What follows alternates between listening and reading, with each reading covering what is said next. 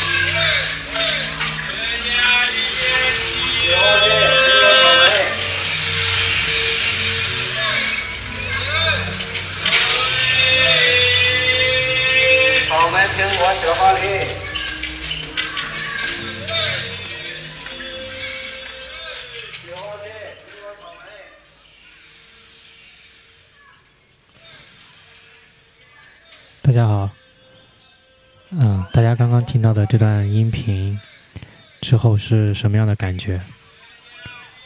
首先，是不是觉得，嗯、很嘈杂，然后不规律，甚至不能称作是音乐，离音乐的感觉还是相差甚远的，是吧？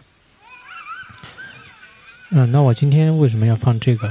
其实今天就是想就着这张唱片。来和大家聊一聊一个城市，在我们日常生活中，它是具有什么样的特征？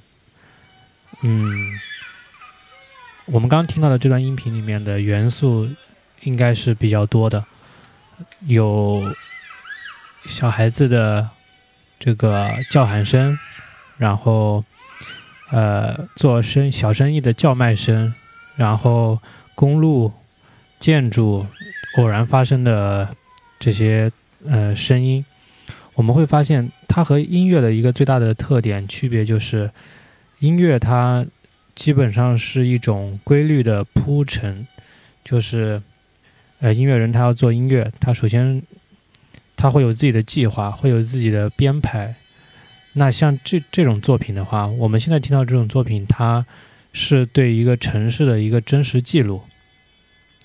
那就意味着，呃，一个你在下一秒是不不会知道你听到的是什么声音的，它有很大的偶然性，所以它可能时低时高，呃，时有时无，这都是有可能的。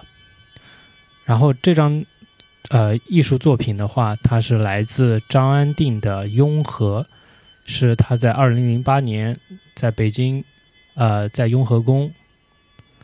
就长时间的录制，然后最后剪辑，然后加了自己的一些音乐的元素。呃，我们听到的那种，呃，就是不规则里面的规则那部分，就是他自己加的一些音乐元素在内。呃，一所以才有了这首作品叫做《雍和》。那这个作品已经是二零零八年的时候了。呃，具体他为什么要做这张作品？他在专辑里面的内页上有一段说明，我后面可以给大家念一下。那首先回到我想说的，就是一个城市它的特征。我们现在如今大多数都生活在城市中，那我们有没有想过，一个城市它的一个特征是什么样的？可能有时候大家也没注意，是吧？我比如说。最简单的，嗯，我们研究一个实体的事物，基本上都是从它的外形、从它的可能发出的信号等等着手去研究它的。那比如说一个城市的话，呃，它的声音、它的光线有没有什么样的一个特征？其实从我自己的经验，从我自己的嗯。就是从跟农村生活的对比来看，呃，我我印象很深的就是，首先在光的方面，就是一个城市的话，它是没有所谓的完全的黑夜的，就是在你正常的生活时间、生活范围内，都是没有一个完全的黑夜的，就是不会出现那种伸手不见五指的呃状况。这在大多数情况下，我们会把这种情况叫做光污染。我记得我有一次去上海找我的师兄，呃，去玩，然后当天晚上在他那里过夜，然后呃呃晚上睡觉的时候就是没有关窗帘。我说这个外面怎么天都这么亮，和村子里就是完全不一样。村子里你晚一到晚上的时候，基本上你要是不开灯什么的，你是完全看不到，呃，就是陆陆地或者说你分不清这个嗯边界在哪里，除非有月光，是吧？呃，所以那时候我师兄就说，这个就是城市的所谓的光污染。虽然我以前嗯也听过光污染，就是所谓那个高楼大厦的那个玻璃光折射的那些呃光会叫光污染。那城市没有黑夜，这个也是光污染的一个体现。嗯，当时我就在想，如果一个城市它是没有黑夜的话，它对一个人的影响会是什么样的？啊，我觉得大家也可以呃去想一想，我觉得这一点还是挺有意思的。它可能改变的有时候不仅仅是我们的生理，就是可能因为光污染，我们的作息呃会出现一些可能嗯潜移默化的东西吧。然后它最终可能影响的不仅仅是我们的身体，进而会影响到我们的精神状态。呃。那这个是关于光的，那声音呢？呃，声音其实我我自己的一个感觉就是，城市里，不管你在工作还是在你回家作息，你总会有感觉有一种隆隆的声音。在公司的时候，比如说我在的公司，因为它二十四小时空调都是不断的，所以你总能听到那种空调的嗡嗡的声音。呃，在你的工位，在洗手间，它有独自的这个排排气系统，就排风扇等等。嗯，你在园区内走的时候，它有一个大型的一个散热系统，就非常大。那个散热系统非常大，你要是到外面室外的话，你就会很、很明、很明显的能听到那个嗡嗡声。所以给我的一个感觉就是，城市总是轰隆隆的，你的耳边总会有声音，你不会找到一个完全安静的一个状态。呃，这里要提到一个研究领域，就是在声音的呃学术研究领域里面，有一个研究方法叫做应用吧，算是应用吧，叫做城市声音分类。啊，我我觉得城市声音分类这个事儿啊，呃，它描述起来就是说很有价值，但是我觉得这个价值肯定可能仅仅是在这个呃用在城市生活中才会有价值吧。呃，极端极端一点说，如果大家没有人在城市的话，那我感觉这个价值好像立立刻就没有了。嗯，那回头我可以把一个关于声音分类的一个介绍的 GitHub 网址贴上来，如果大家感兴趣的话，可以去了解一下。我可以，我在这里可以大概介绍一下声音分类是干嘛的。声音分类就是我引用的是一个是那个 GitHub 网站的一个介绍。声音分类在很多场景中。都有大模型的应用，例如对音乐分类可以应用于音乐检索和音乐推荐中；对人声的分类可以应用在身份识别、智能家居中。这是城市，这是智慧城市非常重要的话题。如果能对城市中随机出现的声音进行正确分类的话，那么可以及时对一些突发情况做出预警或采取措施。例如，在检测到气警笛声，可以自动调整红绿灯为，呃，为应急车辆提供道路方便；在检测到持续犬吠声，可以及时出动城管予以处理；在检测到工业噪声后，可以为行政处罚提供证据等等。因此，城市声音分类有着非常重要的研究和实用价值。啊，我们刚才也看到，这个声音分类主要是为了一个城市的它的一个运转以及它的治理提供一些手段。呃，我觉得首先，嗯，如果从监控社会的角度来看的话，这一点呃，无疑是加深了呃系统对于城市生活的一个入侵。因因为我们知道，在呃现有的这个呃水平下，治理水平下，我们的监控摄像头已经无孔不入了。几乎在所有的公共场所，你都会看到监控摄像头是一个必备的东西。呃，所以无人们的这个行踪或者说片段，无时无刻都在网上，在通过影像、通过信号在传播。这个是关于呃图片的，关于这个视频的，关于光的。那声音的话，嗯，如果声音分类如果进行的很彻底的话，那肯定在这方面也会，嗯，就是加深这种治理。呃，所以说，我我们嗯，可以从。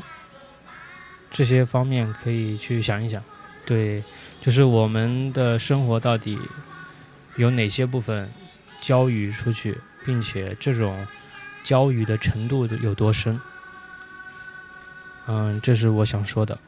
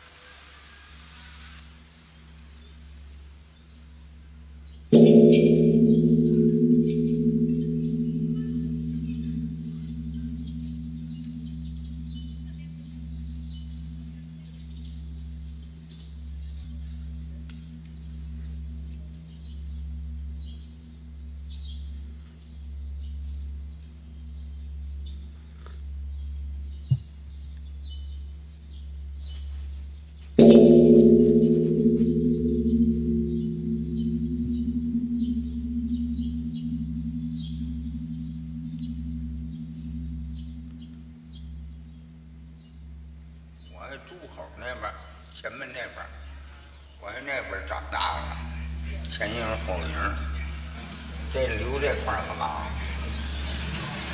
我一瞅，哎呦，净搬家了，搬完这儿，搬那儿，搬那儿，这儿第三个。听说这还长个木我，好，我都没瞅哎呦，他就拆在那个汽车那儿，就那汽车那儿，那不有一个拆在那挡着吗？谁那名啊？斜着这么过来没有这？拆完了，这不几年几年完了，但是，咱早拆，说不拆，大伙都害。这是河，哎，这河太好了，这个。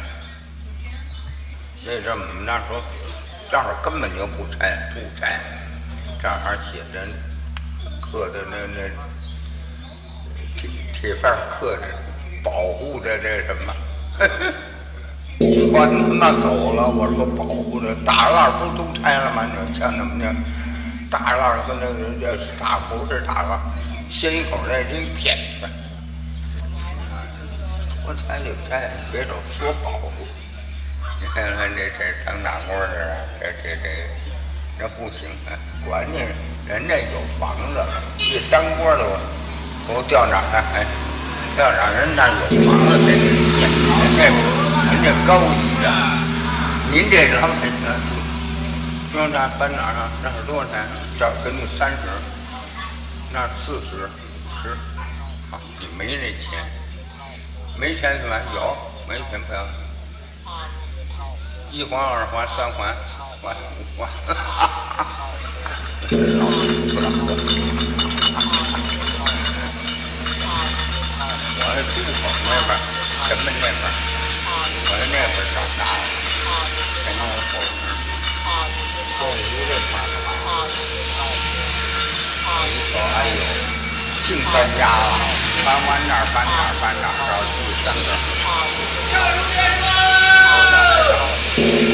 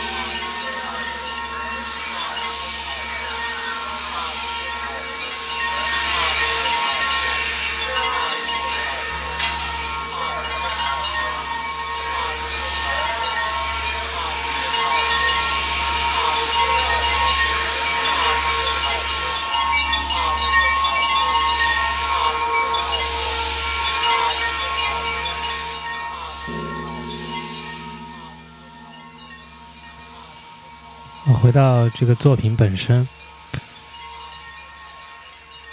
我们刚听到这一段有钟声，有叫卖声，嗯，有回旋在上空的，应该是音乐人自己加的高频的部分，整个给你的这种空间感以及那种嗯沉浸感还是挺好玩的，嗯。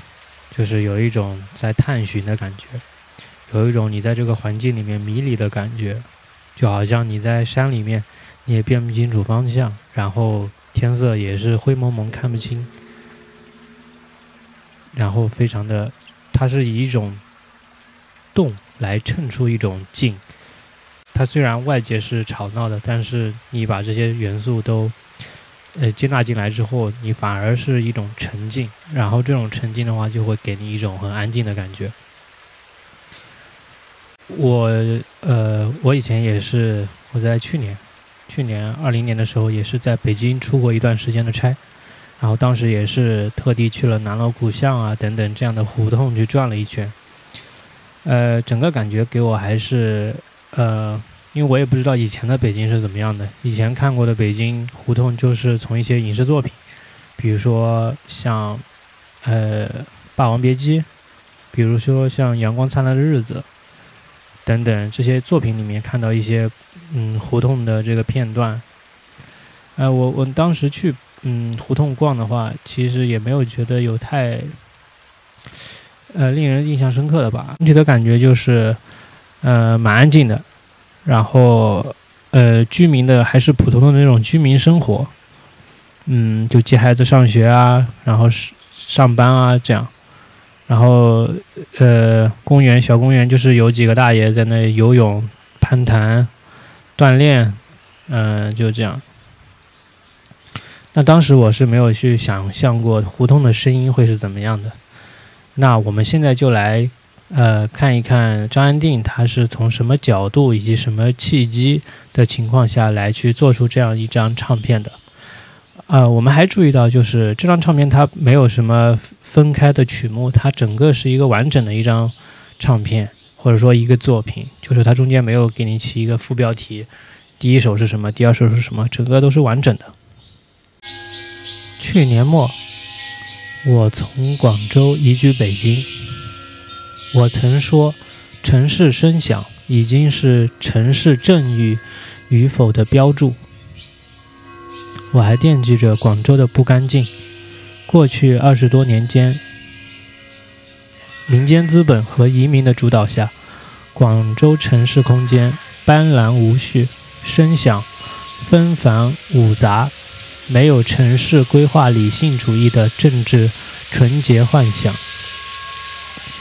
相比广州，北京要干净得多。干净打了双引号。马路。宽广笔直，全球同质的交通声响，干净有力，无处不在。这个古老的都城，城市空间布局和声响环境，从来都是政治秩序最现实和最直接的投影。这个传统延续到现在，但政治河流资本已经是城市变迁的主导力量。加速将北京的城市发展引向断裂，社会整体规划与文化保存、个体物质生存发展与心理情感沉淀之间的断裂。我挑选了雍和宫，一个我过去多年造访北京最多的区域，试图聆听并找寻这种断裂的细微之处。雍和宫位于北京二环东北角，附近有国子监、孔庙以及众多老北京胡同。这个区域不仅是北京传统城市声响的积淀之地，所处位置更是寸土寸金。过去两年，为了迎接奥运，也为了发展经济，雍和宫附近胡同已经陆续拆迁和改建。从听感上来说，南北走向的雍和宫大街是这个区域的魔幻大街，是这个城市发展断裂的最佳注脚。选择东西变向，任何一个胡同入口，往里行走十到十五米，雍和宫大街嘈杂异常的交通和商业声响，转眼转换为和安静平和。这是一个狭窄地理空间内剧烈转换的城市声响环境。狭窄的胡同，前工业时代城市声响的生产轴心，如今成为了对付嘈杂交通声响环境最有力的消声器。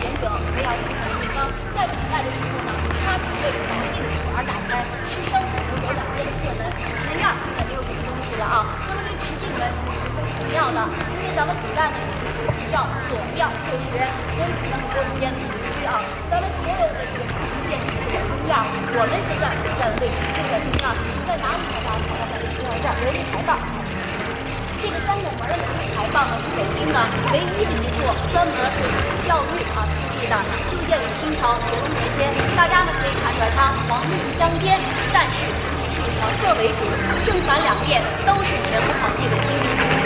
这面呢写的是学海结关，很好理解，就是说呢这个地方学习的海洋要节制、简短、直观，一般呢是看不了的。正面呢写的是环桥断河，环桥指的就是元学桥，因为前面这个元学号本是南桥，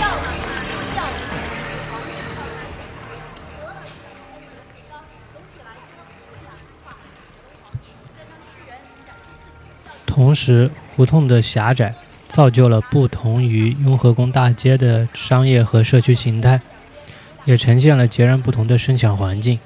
胡同中最多的交通工具——自行车、三轮车，承担了大部分日常交通和商业功能。上下班送啤酒、杂货、收破烂、送报等，构成了声响环境的主体。另外，胡同也是传统的社区空间，胡同的公共声响部分重叠了居民的私人生活空间，部分重叠了居民的私人生活空间声响。小孩嬉闹，大人呵斥，家长里短，柴米油盐等。但这里是资本的低地，也是城市生活的低地。我喜爱胡同的宁静，却无法假设自己也如同这个胡同中的大部分群体一样生活困窘。雍和宫区域附近胡同里的人们，并不如人们想象的那样怀旧。很多人期待离开狭窄破旧的胡同，而他们的居所正处于政府规划地图上保护区域的标尺之内。这是一个悖论，一个孤岛。日子一天天过去，对他们来说，胡同声响的安宁已经过于廉价。在这个城市，还有不少这样的魔幻大街。我只能多次行走在雍和宫大街和它附近的胡同，用耳机和麦克风试图理解这段城市微观地理变迁的历史。人需要一些反思，已经有太多城市，已经有太多对城市断裂性变迁的批判，蜕变为不负责任的怀旧主义情调，进而演变为绝缘冷酷、高高在上的道德主义。我无法埋怨，在大部分人长长的城市生存需求列表上，城市声响环境可能只是最后一项。城市声响环境重建的未来，只有建立在城市发展本身的正义之上。这样的正义在于，在资本试图用利益最大化的逻辑横行摧毁一切时，更为深刻的政治和文化逻辑可以唤醒，可以拯救与平衡，并在让人们在自主决定自身和城市发展方向的同时，提供更为前瞻性的考量，避免发展的断裂。事实是，一个高速变迁城市的断裂，并不只是资本和政治的简单合谋，这不是故事的全貌。每个人都是城市变化的参与者，每个人都在矛盾中度日。作为这个城市的新的定居者，我所能书写的，只是一幅私人城市声响地图和一张唱片。把我用脚和耳朵丈量过的地方，用一套城市微观声响地理的方法，从我的情感和体验出发，以回忆和想象一种并不确定性的东西，把关于魔幻大街的一些简单记载下来。我只是有些担心，那些被忘却的城市声响，不仅是物理意义上的，更是文化的、情感的、心理的，那些基于个体。对自己生长的城市认知和心理的断裂，才是城市变迁断裂的最细微致命之处。我期待未来，我能听到城市声响庇护着正义。我不在乎声响是否新旧，分贝是否高低，因为那些耳朵终究会被唤醒。在我看来，张安定他。呃，想表达的是很清楚的。首先就是他说的这种断裂，就是一个城市规划和个体生存发展需求之间的这种断裂。啊，由这种断裂，它会产生一种矛盾。这种矛盾就是，有的人他会想着城市生活应该是宁静的，宁静意味着什么？应该是意味着好的发展质量。那前提是，当你是这种呃发展质量的一个受益者的时候，你才会想到这种宁静。那如果对于那些没有受益者，呃，所谓的这种宁静。就是他们已经拥有的这种宁静，对他们来说也只是廉价的。在文本中，张安定也是说到了，为什么呢？因为啊，胡同里的人他们还是在期待着离开破旧的胡同，所以说呢，嗯，这只能是一种矛盾。呃，张安定作为一个声音创作者，嗯，他希望。每个人都可以，呃，从当然，他不期望每个人都会把城市声响作为一个呃生存需求里靠前的，他也没这么想过。他只是希望，当某种断裂产生的时候，当人们意识不到的时候，他通过这种方式记录下来，去弥补，嗯，在心理和认知上的这种断裂。嗯，所以。希望有些耳朵会被唤醒。OK，那今天就这样，拜拜。